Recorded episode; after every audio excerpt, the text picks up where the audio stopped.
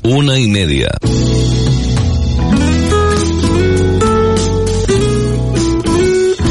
Radio Las Palmas FM. Radio Las Palmas. ¿Qué tal? Muy buena tarde, la una y treinta minutos en Canarias. Comenzamos el tiempo para la información desde la ciudad de Las Palmas de Gran Canaria. Y comenzamos con noticias fechadas ubicadas en la capital de España. Reunión del Consejo Interterritorial de Salud esta mañana de forma extraordinaria y se ha aprobado eliminar la obligatoriedad del uso de las mascarillas en espacios exteriores. La medida, como comunicó la ministra Carolina Darias, llegará mañana al Consejo de Ministros y entrará en vigor el próximo jueves. La desescalada va tan deprisa que no hace ni una semana que el gobierno mantuvo la obligatoriedad de la mascarilla en exteriores. Además, el Ministerio de Sanidad con las comunidades autónomas ha acordado el aforo de los eventos deportivos del 75 al 85% para recintos exteriores, es decir, campos de fútbol, y del 50 al 75% si son cerrados, por ejemplo, cancha de baloncesto. En una desescalada, ojalá que sea la última tras un descenso constante de la incidencia de la COVID en nuestro país y luego hablaremos también de nuestra comunidad aquí en Canarias. Y reunión también importante esta misma mañana, una vez aprobada la reforma laboral, llega ahora a lidiar con la próxima batalla, el salario mínimo interprofesional que va a regir durante este año 2022, cuestión que se pretende cerrar incluso esta misma semana, llevarlo al Consejo de Ministros del martes de la próxima semana y aprobarlo eh, y entrar ya, eh, incluso eh, con este aumento del salario mínimo eh, interprofesional con efecto retroactivo. Eh, lo cierto es que hoy se había hablado de una reunión técnica, pero la importancia de la misma radica en que, en que incluso la propia ministra de Trabajo, Yolanda Díaz, fue la que representó al gobierno de España, ha tomado las riendas de la primera negociación con sindicatos y patronal. El gobierno propone subir el salario mínimo 31 euros al mes y de esta manera se sitúa en los 996 euros en 14 pagas. esta afirmación la han hecho los sindicatos una vez concluido la reunión, dado que la ministra Yolanda Díaz evitó confirmar la cuantía planteada por el Ejecutivo, dijo por respeto a la mesa, pero sí confesó abiertamente que a ella le gustaría tener un salario mínimo de mil euros, como reclaman los sindicatos, que por cierto exigen cumplir con la promesa que les hizo el presidente del gobierno Pedro Sánchez en el pasado mes de septiembre de situarlo en mil euros con efecto retractivo desde el 1 de enero. Quien estuvo presente en la reunión por parte del sindicato Comisiones Obreras fue la secretaria confederal, Maricruz Vicente. Hemos celebrado esta primera reunión para tratar acerca del salario mínimo interprofesional. Eh, como bien conocéis, en el acuerdo que firmábamos a finales de, diciembre eh, se recogía el compromiso de vernos eh, al menor tiempo posible para hablar del salario mínimo interprofesional y también se recogía que este salario mínimo se firme o se acuerde cuando se acuerde o no se acuerde, pero que en todo caso se aplique con carácter retroactivo al 1 de enero de 2022. En la reunión de hoy hemos cambiado impresiones al efecto, el Gobierno ha planteado eh, situarse en la banda media del informe de, los expertos, que como bien sabéis, pues se sitúa, creo que son en 992 eh, euros. Eh, y bueno, por parte de comisiones obreras hemos planteado que nuestra petición ya en el año 2021 fue que tenía que llegarse este año a los mil euros. Esa ha sido nuestra nuestra reivindicación y en principio nos hemos dado un plazo de tiempo para consultar a nuestros órganos de, dirección, a cada una de las organizaciones y nos vamos a volver a reunir el miércoles a las 5 de la tarde este próximo miércoles, ya pasado mañana, 5 de la tarde, como les indicaba anteriormente, el gobierno quiere el próximo martes aprobar en Consejo de Ministros el salario mínimo interprofesional que va a estar entre los 996 mil euros. Esto parece la rebaja, ¿no? Eso de que eh, queda a lo mejor no tan duro 996 que mil, ¿no? Mil parece que nos adentramos en otra época Estamos hablando de una diferencia realmente mínima, creo que sin importancia y la cantidad de mil euros yo creo que reflejaría perfectamente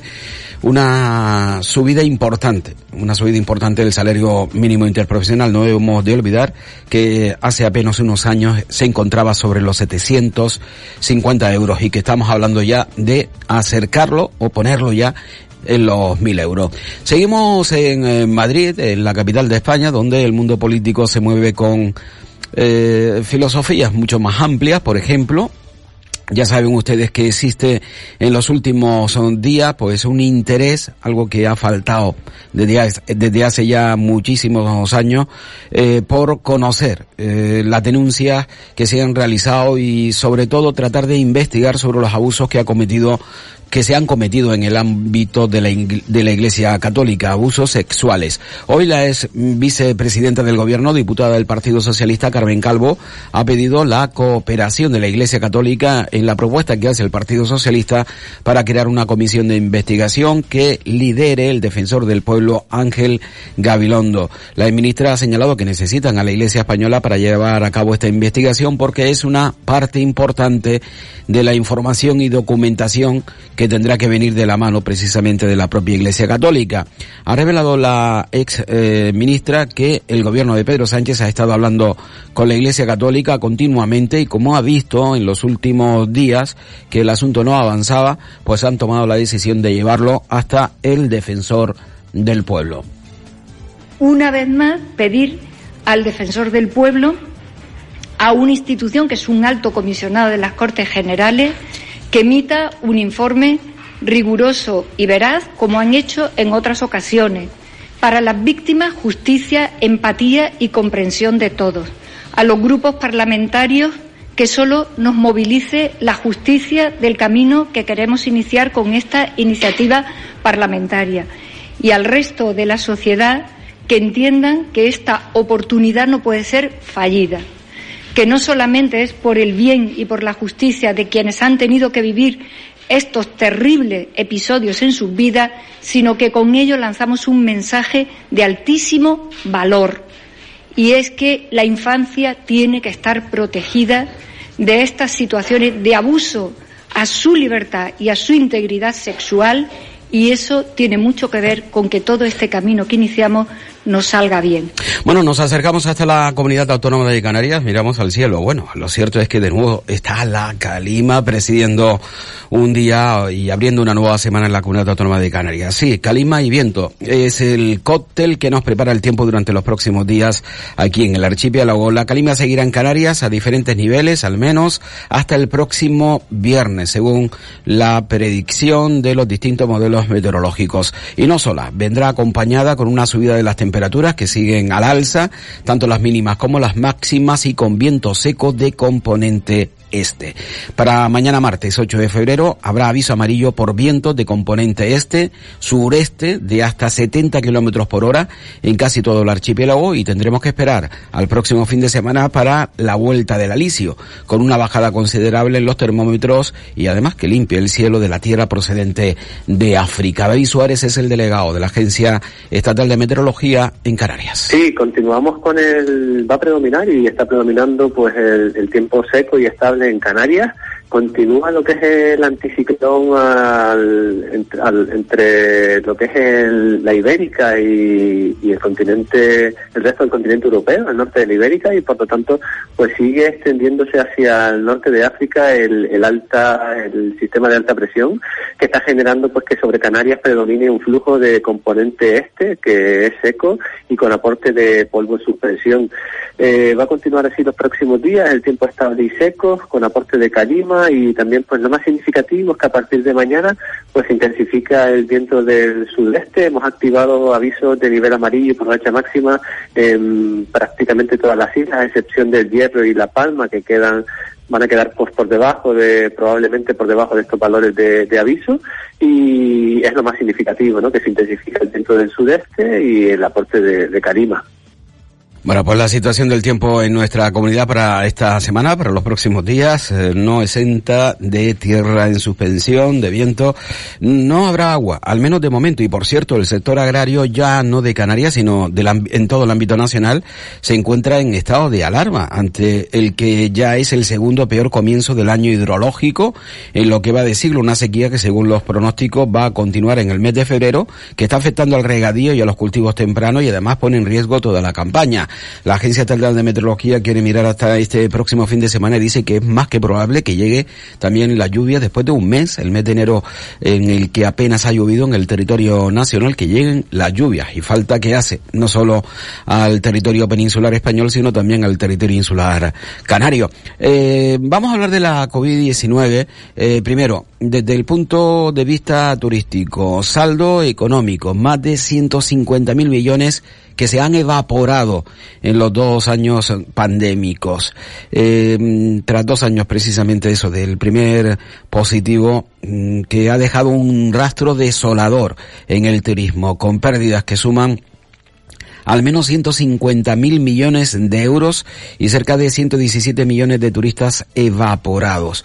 Las previsiones para el año 2022 evidentemente son bastante más optimistas, aunque no será precisamente este el año de la recuperación plena de los valores de la prepandemia. Coinciden los agentes del sector eh, en que habrá que esperar al 2023 e incluso hasta el 2025, pero sí eh, que va a dar un fuerte impulso a los movimientos turísticos para volver a la normalidad del próximo año eh, escuchamos a Tom Smulder, es vicepresidente de los hoteleros de la provincia de Las Palmas, presidente del sector extra hotelero, y quiere hacer una reflexión eh, tras unas imágenes que son realmente maravillosas que ustedes han podido ver en la prensa en la jornada de hoy, en la que se puede apreciar eh, aviones que vienen hacia Canarias y que salen de Canarias. Es decir, desde el norte de Europa, pasando por el Reino Unido, acercándonos hasta el propio continente europeo, pasando por España, se ve una, bueno, pues eh, aviones y aviones y aviones eh, que vienen eh, hacia la comunidad autónoma de Canarias y que salen de la comunidad autónoma de Canarias. Es decir, eh, está completamente bordado el trayecto de aviones. Todo ello en la jornada de ayer. Thomas Mulder quiere hacer una reflexión. Cierto, ayer hubo un día extraordinario, pero incluso, aunque viniesen próximos días de tal nivel de mm, viaje eh, como el de ayer, no vamos, no vamos a recuperar el turismo en este año 2022. Llega verano, llegará verano y llegarán los turistas españoles, pero tampoco eh, será suficiente para reactivar a muchos alojamientos de la comunidad autónoma de Canarias. Y tendremos que esperar al invierno de este año 2022, del próximo año 2023, para que la situación mejore. Pero asegura eh, Tom Smulder que solo llegarán los más fuertes. Un fin de semana con buena afluencia de aviones de toda parte de Europa no es lo suficiente. Tenemos que tener en cuenta que ahora estamos al 50% de ocupación. Para ocupar las plazas alojativas a niveles como hemos tenido en los años 2018-2019, sería necesario que todos los días de la semana vienen aviones en cantidad y todo con una ocupación máxima. Pero muchos clientes dudan en llegar todavía y otros no tienen la posibilidad económica, es decir, están sumergidos en la miseria del post-COVID. Y aparte de eso, la lógica es que cuesta recuperar un mercado que está con muchas medidas de control todavía en lo sanitario.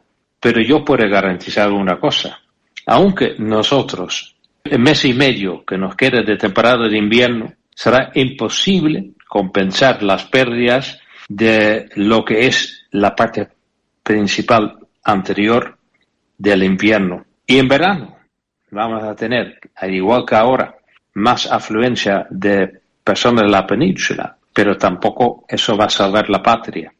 Solamente los mejores en calidad de servicio se van a saber salvar al viejo y muchos van a tener una situación muy cruda que hasta por lo menos el próximo invierno no se va a ver con más firmeza en la recuperación total y aún así va a ser siempre en momentos donde la calidad y la profesionalidad va a ser sumamente importante.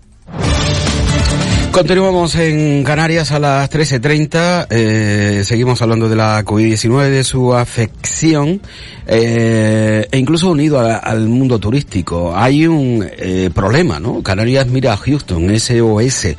Tenemos un problema. Y es que el Ministerio de Sanidad en nuestro país exige la pauta completa de vacunación para niños y niñas del Reino Unido que entren a España. Ya saben que mm, la comunidad autónoma de Canarias tiene un turismo bastante familiar. Claro, el padre y la madre van a venir si sus hijos no están vacunados y cuál es el problema que en el Reino Unido la pauta de vacunación es diferente a la que se exige en España. Por lo tanto no pueden cumplir esos requisitos. Tenemos un problema evidentemente y el presidente del gobierno de Canarias dice que ese problema se tiene que resolver y que está en contacto con la ministra de Sanidad Carolina Darias para ello. En estos momentos lo que hay es una petición del sector empresarial para que ya ha anunciado el Reino Unido, sus eh, autoridades, que van a flexibilizar sus restricciones a partir del 11 de febrero, es que especialmente los menores, que aquí se exige doble pauta de vacunación o vacunación completa, teniendo en cuenta que su normativa en el Reino Unido es distinta, pues que puedan entrar con una pauta de vacunación eh, reforzado con una prueba PCR o de otra índole. Eso es lo que en estos momentos y desde hace semanas trabaja el Ministerio de Sanidad junto al Gobierno de Canarias y es el la relación directa que he tenido con la ministra. En estos días hemos hablado, hoy mismo he vuelto a hablar con Carolina Darias. Bueno, pues lo cierto, eh, relación estrecha, obviamente, si Carolina Darias es ministra es porque Ángel Víctor Torres eh, lo ha propuesto al presidente Pedro Sánchez. Eh, evidentemente, Carolina Darias, recordarán ustedes, era la consejera de Economía del Gobierno de Canarias para esta legislatura.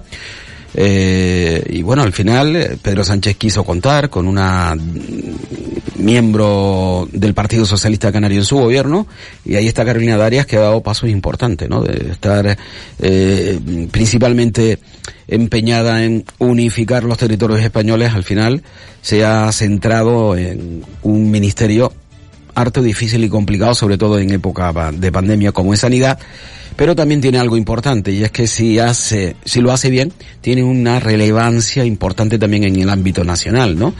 Eh, a partir de ahora nadie olvidará quién ha sido Carolina Darias, sin embargo, si hubiese seguido al frente de los territorios españoles, pues eh, hubiese pasado casi casi desapercibida. Por cierto, hablando de turismo y para terminar, indicarle que según Airbnb, Canarias es la región española mejor valorada por los huéspedes para estancias de larga duración, mientras que Madrid y Barcelona forman parte del top 15 de ciudades más buscadas en todo el mundo por parte de los viajeros internacionales. Hablamos de economía. La economía de Canarias que creció en el pasado año 2021 un 6,1% con respecto al año anterior, 6,1%. El año 2020 fue el año de la recesión debido a la pandemia, que alcanzó el 18,1% de pérdidas, mientras que el incremento a nivel estatal en este 2021 fue del 5%, 6,1% en Canarias, 5% en el ámbito eh, nacional y son datos provisionales publicados por el Instituto Canario de Estadística. Román Rodríguez señala que esta subida constata la importante reactivación de los sectores productivos del archipiélago, especialmente durante el cuarto trimestre del año. El crecimiento en el cuarto trimestre fue del 9,7%, pero sin duda el mejor trimestre del año fue el segundo. ¿Saben cuánto creció Canarias en el segundo trimestre del pasado año 2021? El 26,2%. Estamos hablando de abril, mayo y junio.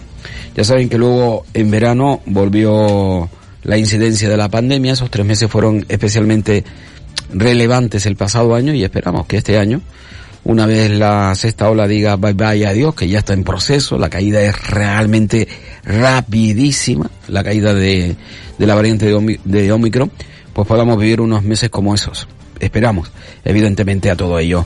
En cuanto a la afección de la COVID-19 en nuestro archipiélago, tenemos que hacer aquí, pues, eh, un balance no ya mirando a los datos que los últimos, la última actualización que ha dado la Consejería de Sanidad, porque ya saben ustedes que no valen absolutamente para nada, al menos en cuanto a las nuevas afecciones.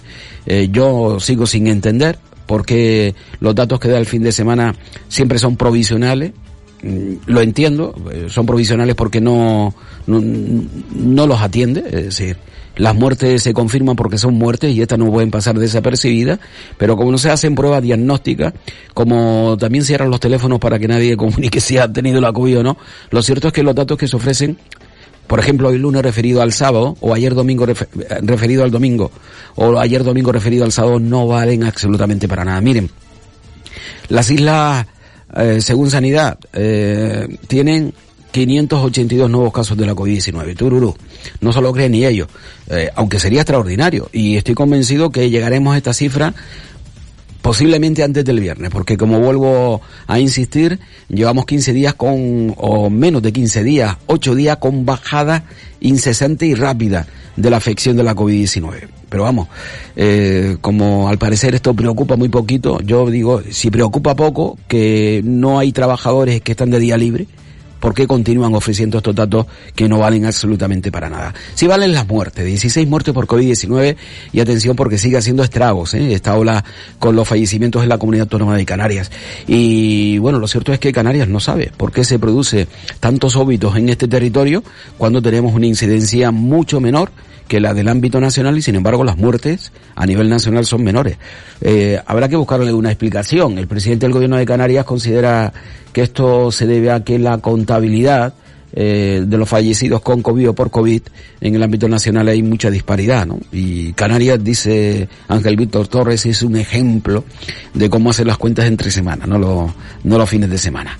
En fin, nos fijamos en la presión hospitalaria, 82 pacientes ingresados, uno menos de los que había en la jornada de ayer, a pesar de las 16 muertes. Y esto hay que tenerlo en cuenta, porque normalmente las muertes proceden de eh, territorio UBI o UCI. Y bueno, han fallecido 16 y solo ha bajado la presión en UCI en una persona.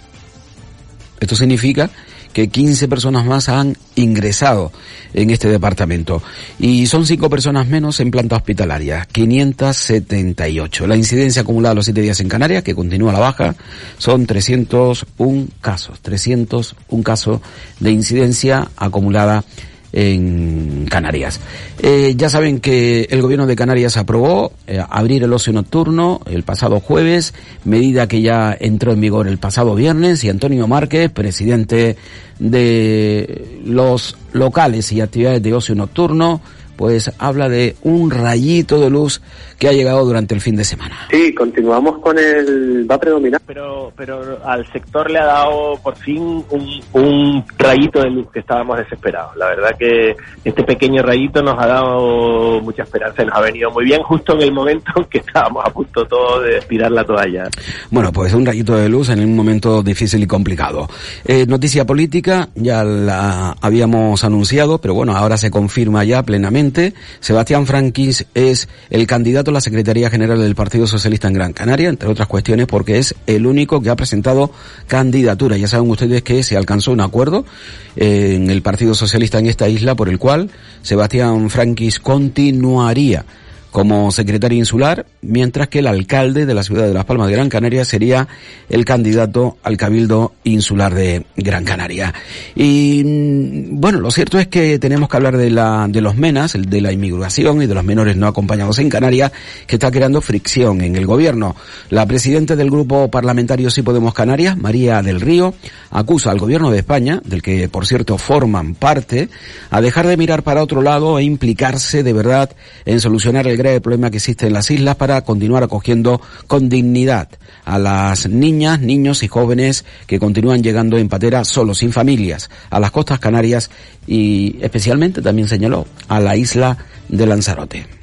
Denunciamos la falta de voluntad por parte del Gobierno del Estado y la Unión Europea para abordar la crisis migratoria en Canarias, en especial la falta de compromiso para atender con la dignidad que se merecen las niñas, niños y jóvenes menores de edad, que sin familiares que les protejan, con el horror de jugarse la vida en esta peligrosa ruta atlántica, logran finalmente llegar a nuestras costas. Son casi 3.000 criaturas las que tenemos acogidas en este momento. Ni el Gobierno de Canarias ni los diferentes cabildos tienen capacidad para atender a ninguna criatura más con la calidad y el cuidado que se ha hecho hasta ahora. Y no estamos dispuestas a tolerar otro campamento de la vergüenza, menos tratándose de menores. Por cierto, también la diputada del Grupo Mixto, Vidina Espino, ha sido muy dura con la actitud de Unidas Podemos. Denuncia precisamente la atención con los menos, con los menas, pero Vidina eh, Espino acusa directamente a la actitud eh, que está mostrando en este asunto Noemí Santana, la máxima responsable de Derechos Sociales de Canarias. Pues precisamente como no hay ninguna norma que obligue al resto de comunidades autónomas a acoger a estos menores y además hacerlo sin contar con recursos, porque hay que tener en cuenta también que estos menores suponen un gasto, porque hay que atenderlos y atenderlos de la mejor manera posible, pues es necesario, yo coincido con el gobierno de Canarias en que es necesario cambiar las leyes, cambiar las normas para que esta acogida sea obligatoria, porque después de dos años reclamando solidaridad, apenas hemos tenido respuesta. A mí lo que me parece es un ejercicio de cinismo enorme, sobre todo por parte de la consejera de Derechos Sociales, la señora Santana, el haber estado reunida con la ministra de Derechos Sociales Yone Belarra la semana pasada y no haberle trasladado este asunto. Y solo dos días más tarde, pues regresar a Canarias y poner aquí el grito en el cielo, ¿no?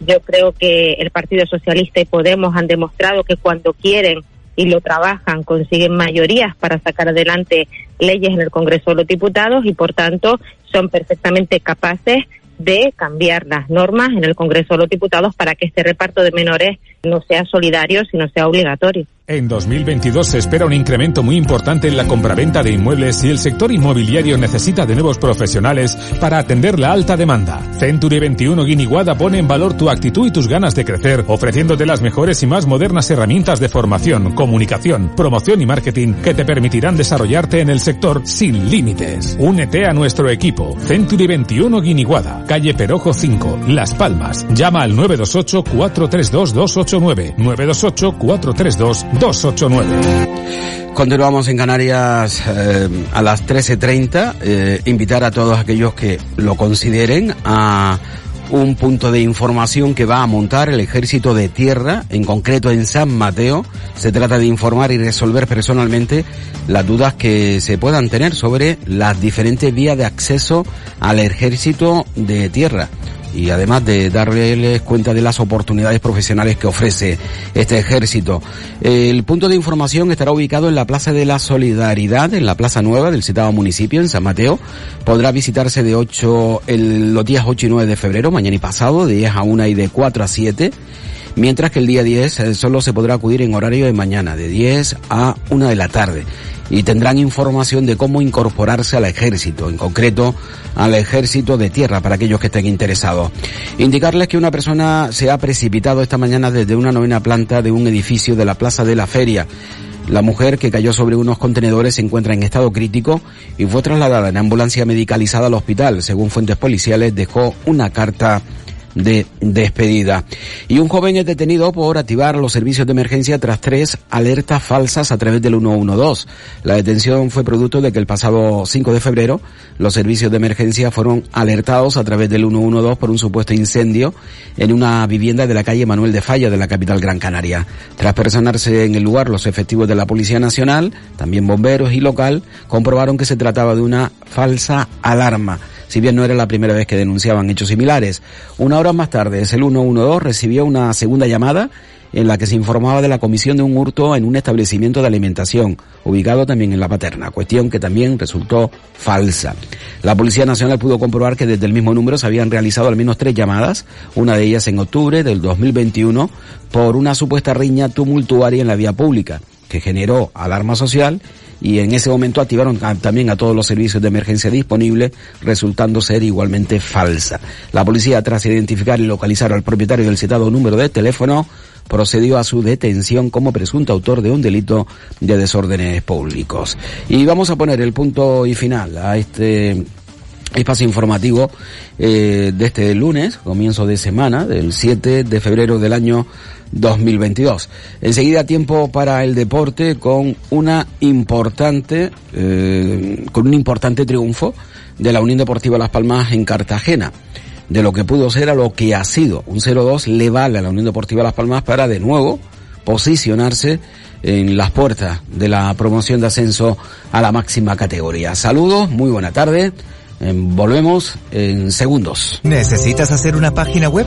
Weblaspalmas.es. ¿Quieres desarrollar una aplicación móvil? Weblaspalmas.es. Ponte en manos de la empresa líder en Canarias en diseño web y desarrollo creativo. Visita nuestro estudio y te asesoraremos sin ningún compromiso. Pon tu proyecto en buenas manos. Entra en weblaspalmas.es. Radio Las